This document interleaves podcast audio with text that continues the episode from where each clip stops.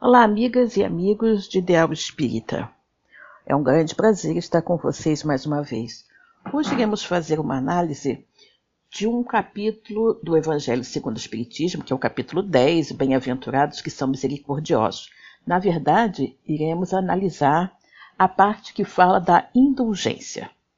Primeiramente, gostaríamos de especificar o que seria indulgência.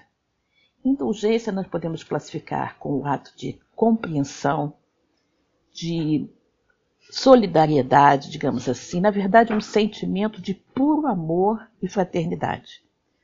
A pessoa que é indulgente não vê os defeitos de seus irmãos de caminhada e, quando os vê, evita falar deles e torná-los públicos. Se por acaso alguém vem comentar sobre isso, a pessoa em geral procura amenizar a situação, chamando mais a atenção para o lado positivo daquele de quem estão falando e tentando, de uma certa forma, é, minimizar o erro daquele irmão. Por quê? Porque a pessoa indulgente sabe que todos nós cometemos enganos, que todos nós somos espíritos em evolução e que estamos todos aqui no planeta Terra, nessa escola bendita, para aprender e evoluir. Estamos aqui justamente para parar as nossas arestas, para identificar em nós os nossos erros e dessa forma conseguir retornar ao plano espiritual, que é a nossa verdadeira casa, um pouquinho melhores do que quando aqui chegamos. Então, o indulgente, ele vê nos outros companheiros de caminhada tão cheios de mazelas, tão cheios de erros, tão cheios de defeitos como ele mesmo e por isso não se acha na condição de apontar erros de ninguém, porque ele sabe que tem seus próprios erros. Não é? O indulgente ele não faz censuras ásperas aos erros alheios. No máximo, o que acontece? Ele busca aconselhar aquela pessoa. Isso muitas vezes é feito de forma velada, não diretamente, ele conversa com sutileza, tentando suavemente mostrar àquele irmão o erro no qual está incorrendo. O, o indulgente, ele é sempre, é, digamos assim, amoroso, ele é sempre compreensivo em suas palavras. A indulgência significa basicamente compreensão significa basicamente é, o perdão antecipado dos erros das pessoas, justamente por sabermos que todos estamos sujeitos a erros, todos estamos sujeitos a cometer enganos.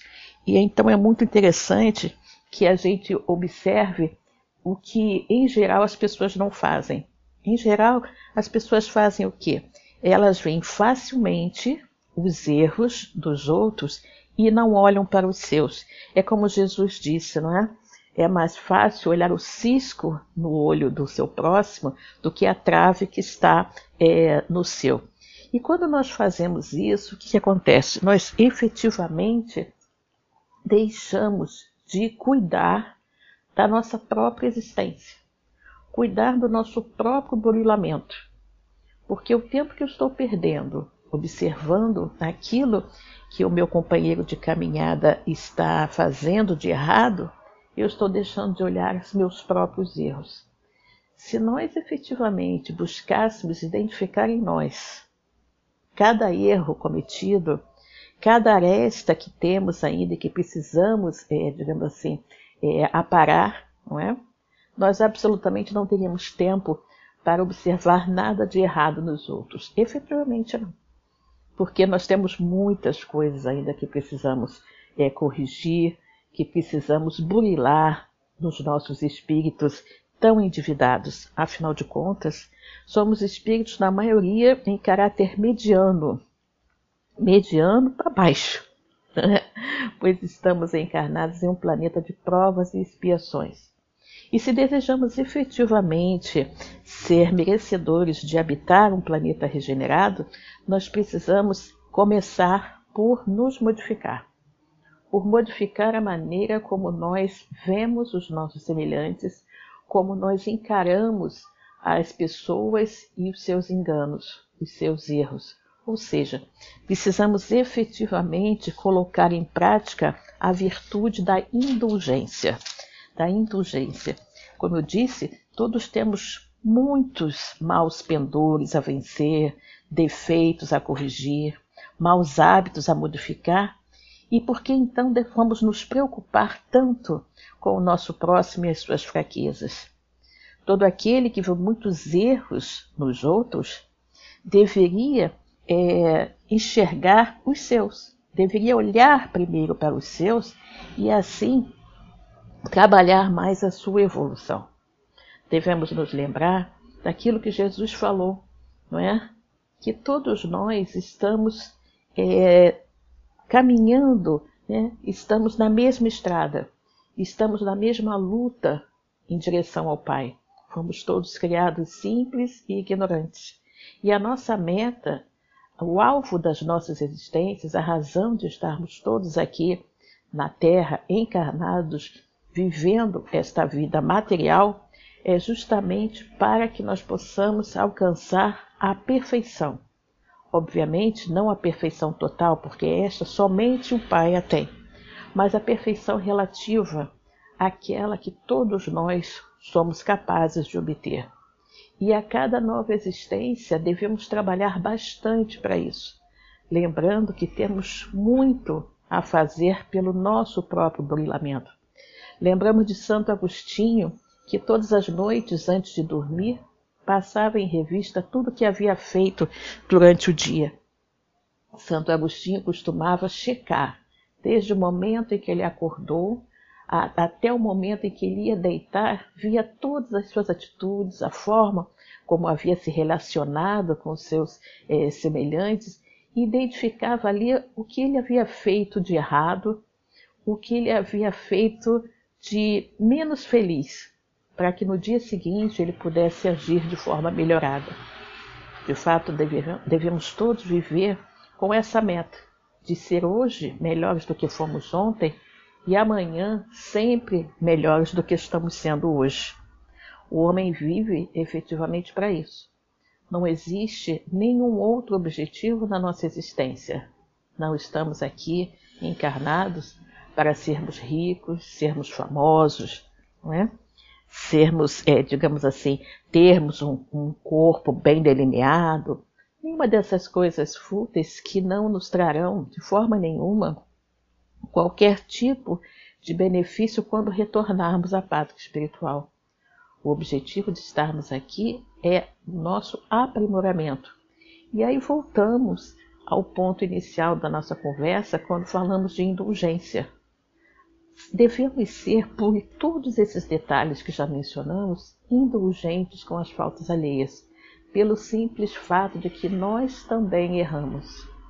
E que é muito triste quando nós pensamos que quando eu aponto o dedo para alguém, quando eu falo, quando eu chamo atenção para algo que eu considero que o meu semelhante está fazendo de errado, é porque eu instintivamente me considero melhor do que ele.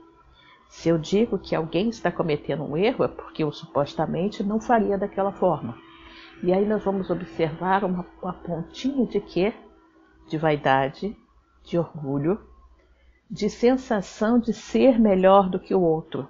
E nenhum de nós é melhor do que ninguém. Somos todos, como falamos anteriormente, espíritos muitíssimo endividados, espíritos que estão na Terra para se melhorar e que devemos, nessa caminhada, como filhos do mesmo Pai, como membros da grande família universal, buscar auxiliar um ao outro nesta caminhada. Quem por acaso esteja momentaneamente numa posição hierárquica superior deve saber que não está nessa posição para humilhar nem para pisar os seus subordinados, mas sim para ajudá-los a subir e alcançar um patamar mais alto. Da mesma forma que aqueles que se encontram em posição subalterna não devem buscar derrubar ou atingir ou prejudicar aqueles que se encontram mais acima mas sim trabalhar sua melhor maneira, o seu melhor esforço, para que tudo ocorra da melhor forma e para que todos funcionem como uma perfeita engrenagem. Porque estamos aqui na Terra, cada um desenvolvendo o seu trabalho, cada um fazendo a sua parte que lhe coube segundo o nosso planejamento reencarnatório, e temos que estar aqui fazendo o melhor possível. Os amigos espirituais, antes de nós reencarnarmos, têm muito trabalho para preparar a nossa vinda para o planeta. E por isso, nós não devemos de forma alguma desperdiçar toda essa, todo esse planejamento, todo esse trabalho maravilhoso que os amigos espirituais fizeram para nós. Eles levaram em consideração as nossas passadas encarnações, os nossos erros cometidos, então reuniram dentro do nosso círculo de relacionamento, nosso círculo familiar, nosso círculo de amizades, nosso círculo profissional, todos aqueles espíritos que melhor poderiam colaborar para a nossa evolução. E sempre tudo o que nos acontece é correto. Eu costumo dizer que Deus não faz, não permite que sejam feitos é, planejamentos impossíveis, ou seja, missões impossíveis. Todos nós somos perfeitamente capazes de realizar todo o nosso planejamento reencarnatório com sucesso. Isso não acontece basicamente porque nós não nos esforçamos suficientemente para que tudo dê certo. Nós não trabalhamos com afinco. O que nos falta é a vontade. Então, meus irmãos, é muito, muitíssimo importante que nós tenhamos em nossa mente que estamos todos aqui para evoluir, que somos espíritos, que somos espíritos imortais vivendo uma experiência material uma temporária experiência material. Dia virá em que nosso corpo material não mais irá comportar o nosso espírito e nós seremos obrigados a retornar à nossa verdadeira pátria, que é a pátria espiritual. Então devemos buscar retornar com uma bagagem de boas ações, uma bagagem de bons é, trabalhos realizados em nosso benefício e, sobretudo, em benefício do nosso próximo. Devemos ser, como Jesus falou, servos fiéis, excelentes trabalhadores na vinha do Mestre. E um dos pontos principais que nós devemos exercer é justamente a indulgência, é justamente a capacidade de ver que os nossos companheiros de caminhada são tão suscetíveis de cometer erros como nós também. Pode ser que que alguém diga, mas eu não cometo tal e tal erro. Sim, você não comete hoje, mas houve um tempo, nesta existência ou insistência anterior, que você também cometeu. Então nós devemos compreender que aquele que hoje faz coisas erradas, coisas que nós já sabemos não serem corretas, ele está apenas um pouquinho mais atrás na sua evolução. Dia virá em que ele irá superar toda essa é, dificuldade e irá compreender que deve proceder de maneira diferenciada. E nós devemos ser, por isso, indulgentes, benevolentes para com os erros alheios, porque eles estão apenas cometendo alguns erros que nós seguramente já cometemos e hoje já compreendemos que não devem mais ser cometidos. Mas então nós devemos compreender isso, que todos estamos na mesma caminhada que todos estamos na Terra para evoluir, para crescer e que o amor ao próximo deve ser a meta de todos nós. Somente amando, respeitando, compreendendo, sendo indulgentes para com as faltas alheias é que nós poderemos estabelecer um mundo de paz, de serenidade, de eterna cooperação. Aquele que compreende que o seu irmão de caminhada não é mal, mas está momentaneamente mal, porque ele está evoluindo, ele está caminhando e um dia chegará ao nível de espírito puro, compreende, aceita e busca é, ajudar o irmão na superação das suas falhas. O indulgente, ele não acusa, o indulgente compreende e busca, como já foi dito, aconselhar o seu companheiro de caminhada para que esse volte à estrada do bem. Não podemos de forma alguma desejar que os nossos irmãos sejam hoje o que eles ainda não são capazes de ser.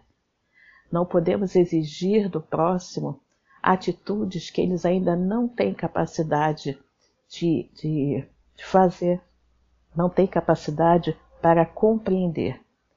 Nós vemos isso claramente no, ao desenvolver da humanidade, da história da humanidade. As revelações trazidas por, por Deus aos homens, não é?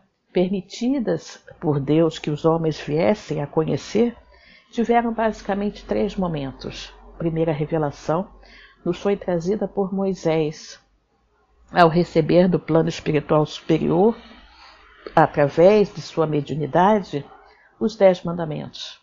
Isso ocorreu por volta de 1400 anos antes da segunda revelação, que foi o Cristo. No momento da primeira revelação de Moisés, nós é, estávamos ainda muito, muito ainda atrasados. A revelação, a primeira revelação foi trazida por Moisés a um povo bárbaro, a um povo nômade, a um povo que havia passado 400 anos de escravidão no Egito e que desconhecia todo e qualquer é, código de ética, de respeito e até mesmo de moral. Moisés precisava de, uma, de um código de leis que fossem rígidas. Ele precisava apresentar para aquele povo o Deus que castigava, o Deus que iria punir severamente quem o desobedecesse, porque somente pelo medo aqueles homens rudes poderiam obedecer. 1400 anos depois, a humanidade mais adiantada um pouco, recebeu Jesus, o espírito mais evoluído que esteve entre nós, conforme vemos na resposta que os espíritos deram a Kardec à pergunta 625 de O Livro dos Espíritos. Jesus então veio nos trazer a ideia do Deus Pai, do Deus amoroso, do Deus bom, que compreende as nossas falhas, que perdoa as nossas falhas, mas que exige sempre a reparação. Devemos então pensar nisso. Não é que o indulgente ele seja condescendente, que ele seja permissivo com os erros alheios. Não, ele compreende, assim como Deus compreende, que somos espíritos em caminhada evolutiva e que por isso mesmo ainda erramos muito. Erramos, mas iremos acertar. Erramos, mas iremos um dia nos corrigir. Então, o indulgente não vê a menor necessidade de apontar os erros alheios. O que ganhamos em apontar os erros dos nossos irmãos? Absolutamente nada. Não ganhamos nada e o nosso irmão tampouco. Pelo contrário, ao agirmos com essa falta de caridade, em apontar levianamente, em apontar de maneira maliciosa os erros dos nossos, dos nossos companheiros de caminhada, estamos apenas nos endividando com a lei. Porque Jesus sempre falou, e nós vamos repetir aqui, que não devemos nos preocupar com o cisco do olho alheio, e sim com a trava que está nos nossos olhos. Por sermos ainda espíritos tão é, inferiores, ainda tão cheios de iniquidades, não temos o direito de nos preocuparmos com os, com os problemas, com os erros cometidos pelos outros. Olhemos para os nossos, analisemos as, o nosso comportamento, como estamos vivendo o nosso dia a dia, como estamos enfrentando as dificuldades. Nós nos dizemos espíritas, mas será que apenas ir à casa espírita Beber a água fluidificada, assistir a palestra, tomar passe é suficiente para se dizer espírita? Não. Espírita é aquele que verdadeiramente não apenas conhece o Evangelho do Cristo, que é um código de ética e de moral para a humanidade, mas que vive, vive em sua essência todo o ensinamento que o Cristo nos trouxe. O verdadeiro espírita é aquele, como nos diz no Evangelho Kardec, né, que é, luta fortemente para vencer todas as suas más tendências, reconhece o verdadeiro espírita pela sua evolução moral, pelos grandes esforços que faz para vencer os seus maus pendores e se tornar uma pessoa melhor. É assim que devemos nos colocar. Não busquemos jamais chamar a atenção para os erros alheios. Antes busquemos identificar os nossos como também encontramos no Livro dos Espíritos, a, a ideia, a orientação de como devemos saber que estamos cometendo erros. Como? Conhecendo a nós mesmos. Como diz no livro dos Espíritos, um velho sábio da antiguidade já disse: Conhece-te a ti mesmo. Somente conhecendo a nós mesmos nós iremos identificar tudo aquilo que ainda precisamos modificar, tudo aquilo que precisamos melhorar na nossa conduta, no nosso comportamento. Olhemos para isso, meus irmãos. Se nós nos preocuparmos efetivamente com o nosso aperfeiçoamento moral, com o nosso burilamento, com a nossa reforma íntima, jamais teremos tempo para olhar os defeitos alheios. E aí seremos verdadeiramente indulgentes. E quando alguém, por acaso, se aproximar de nós, e isso acontece com muita frequência no nosso dia a dia, não é? Porque a indulgência é algo que muito poucos é, têm. Muitas, muito poucas pessoas praticam essa virtude maravilhosa que é a indulgência. Muito poucos é, buscam efetivamente encontrar nos seus semelhantes algo de positivo. É muito mais fácil apontar aquilo que existe de negativo, de errado no semelhante. Mas vamos nos lembrar de uma outra passagem de Jesus. Jesus vinha caminhando com seus apóstolos e na estrada havia um cão morto, já em estado de decomposição. E todos se afastaram, lamentando o cheiro desagradável, não é? Que aquele animal em decomposição exalava. Mas Jesus olhou para o animal e disse: Que belos dentes tinha, não é? Isso é muito bom. É uma demonstração, foi mais um exemplo, mais uma lição do Mestre, que em tudo, por pior que pareça, existe o lado bom. Nós vemos, podemos ver um companheiro de trabalho que tem uma série de coisas que não é muito boa, né? Uma série de comportamentos que nós achamos que não, não seriam muito louváveis, mas se procurarmos ver, nós iremos observar de repente que ele é um bom funcionário, que ele faz, desempenha muito bem determinada tarefa, ou que é um bom esposo, ou que é um bom pai, não é? Ou que é uma pessoa bastante asseada, uma pessoa que prima pela limpeza e muitas outras coisas positivas que podemos encontrar. Da mesma forma, os nossos vizinhos, com todos aqueles que estão à nossa volta. Vamos aprender a olhar as pessoas com outros olhos né? Lembrando também, se os seus olhos forem bons, tudo que você verá será bom também. Nós temos a mudar a perspectiva do nosso olhar. Temos que deixar de lado aquele véu da crítica, o véu que sempre está observando o lado ruim da vida, observando o lado ruim das pessoas. Vamos mudar esse véu Coloquemos diante do nossos, dos nossos olhos o véu do amor, o véu da caridade, o véu da indulgência. E todas as vezes que nos depararmos com algo que não nos parece muito positivo, que não nos parece muito bom em um dos nossos irmãos de caminhada, observemos o lado positivo, o que podemos encontrar nesse irmão de bom. Aí alguém pode nos dizer: ah, mas em Fulano eu não vejo nada de bom. Tudo bem, não há problema. Se você não consegue ver nada de bom em determinado companheiro, talvez ele também não veja nada de bom em você, não é? Temos que nos lembrar que com a mesma medida que medirmos os outros, com essa mesma medida o Pai também irá nos medir. Então, na impossibilidade de dizer alguma coisa boa sobre alguém, não digamos nada de ruim. Antes fiquemos calados, porque se nós ficarmos calados e não abrirmos a nossa boca para falar coisas menos felizes a respeito de alguém, nós não estaremos nos endividando com a lei. Nós não estaremos deixando de ser caridosos, de ser fraternos, não estaremos deixando de ser indulgentes. Lembremos muito, muito disso. Não faça ao outro aquilo que você não gostaria que fizessem com você. Qualquer pessoa que olhe o seu comportamento e que aponte seus defeitos, ela está fazendo alguma coisa que você não gostaria que ela fizesse. Então, da mesma forma como você não gostaria de ver seus erros é, públicos, seus erros apontados para todos, não faça isso com seu semelhante. Seja indulgente. Uma vez que você reconheça os erros dos seus irmãos de caminhada, fique quieto. Isso só diz respeito a ele. Se por algum motivo esse erro estiver prejudicando outras pessoas, busque individualmente conversar com esse irmão.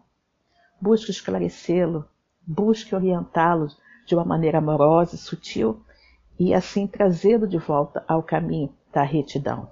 Mas jamais, jamais aponte, jamais torne públicos os erros dos seus irmãos de caminhada, se isso tiver única e exclusivamente o objetivo da maledicência, o objetivo de denegrir a imagem do seu semelhante.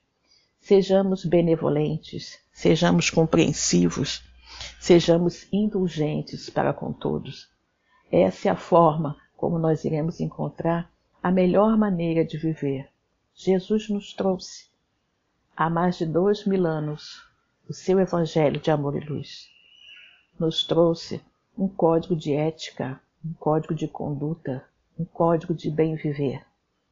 Passados mais de dois mil anos e a humanidade ainda não aprendeu a amar.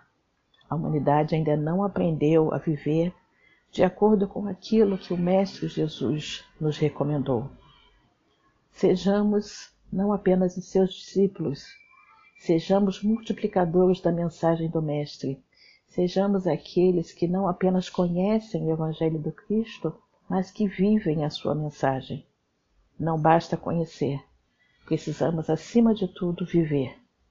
E o verdadeiro espírita é o verdadeiro cristão. É aquele que reconhece a mensagem do Mestre e que faz dessa mensagem o seu código de vida, o seu código de conduta, a bússola que guia todos os seus passos, todo o seu comportamento, toda a sua vida em sociedade. Jamais esqueçamos o que o Mestre nos disse. Aqueles meus discípulos serão conhecidos por muitos se amarem. E se me amais, guardai os meus ensinamentos. E o Mestre jamais nos disse que devíamos apontar os erros alheios, ao contrário. O Mestre nos, nos ensinou a ser amorosos, a sermos compreensivos, a perdoarmos setenta vezes sete, a jamais entrarmos em contendas com os nossos semelhantes, o Mestre nos ensinou a ser mansos e pacíficos. O Mestre nos ensinou exatamente como deveríamos viver. E se a humanidade efetivamente já tivesse aprendido a viver como o Mestre nos ensinou, nós viveríamos em muita paz, em muita tranquilidade. Não haveria tanta dor e sofrimento como existe no planeta, em virtude justamente de nós não vivermos os ensinamentos do Mestre. Lembremos disso, dessa linda, linda mensagem que está em o Evangelho segundo o Espiritismo e que está lá no capítulo no capítulo 10, bem-aventurados os que são misericordiosos. Lembremos da indulgência. Lembremos de ser indulgentes. Lembremos do que Jesus nos disse muitas vezes, muitas vezes ao longo do seu messianato, quando esteve entre nós. Devemos perdoar, devemos compreender. Não devemos fazer aos outros o que não gostaríamos que fizessem conosco. Devemos ter ciência de que somos todos filhos do mesmo Pai, de que somos membros da grande família universal. E aí vamos lembrar do caso da mulher adúltera para encerrar as nossas reflexões a respeito do tema da indulgência. Vamos lembrar o caso da mulher adúltera que foi levada até o mestre e que disseram então ao mestre: Senhor, a lei nos diz que ela deve ser apedrejada. Apedrejada porque foi pega em adultério. E Jesus nada disse. Abaixou-se e ficou escrevendo com o dedo na terra. E aí falou apenas uma coisa. Na verdade, fez uma única pergunta: Que atire a primeira pedra aquele que estiver sem pecado. Ou seja, se alguém aqui está sem pecado, pode atirar. Atire a primeira pedra nesta mulher adulta. E todos então se conscientizaram naquele momento que todos erravam, que todos tinham muito de que se penitenciar, que ninguém ali era inocente, que ninguém ali estava livre de ter cometido erros na vida. E justamente por não ser inocente, por não, não ter, é, não estar livre de ter cometido enganos ao longo da sua existência, não tinha o direito de apedrejá-la. Ela era apenas mais um, mais um que, como eles, havia errado. E naquele momento, Jesus nos deu a grande lição da indulgência. Sejamos indulgentes para com os nossos semelhantes. Saibamos entender que todos cometem erros, que todos estão sujeitos a se equivocar em sua caminhada. E por isso mesmo, sejamos bons, sejamos caridosos, exerçamos o puro amor e a fraternidade. Exerçamos sempre, para conosco e para com todos, de indulgência. Que a paz do Senhor esteja com todos nós. Graças a Deus.